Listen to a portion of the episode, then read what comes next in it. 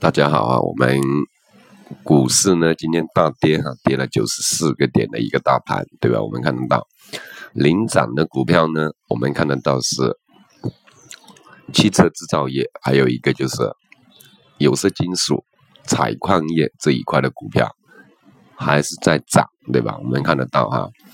那什么原因造成这个股票大跌的呢？我们看一下啊，这个是。大盘呢，已经又跌破位了，对不对？又跌到我们之前徘徊上涨的这一个位置，就是两千八百三十这样一个位置。那我们呢，怎么样去进行目前的一个操作的呢？对吧？我们就跟着大盘的一个热点走，对吧？大盘的一个热点，我们看到汽车制造业，对吧？它量能放出来了，有色金属这些量能装放出来了，我们可以清仓。去操作这一类型的股票，对吧？没有把握的朋友呢，可以关注观望为主哈。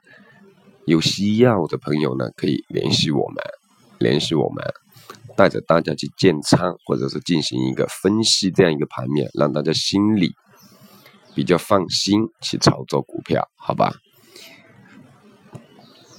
明天呢，这样子一个大跌下来，我们看得到明天哈，对吧？大跌这样的一个大跌下来，它会有一个惯性继续的一个下跌，明天低开的可能性是很高，对吧？低开到什么位置呢？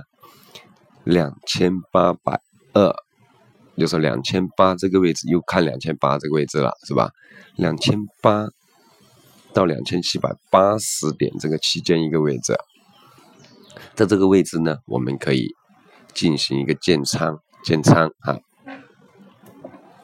如果说，诶，需要跟着我们去建仓布局的朋友呢，可以联系我们，联系我们。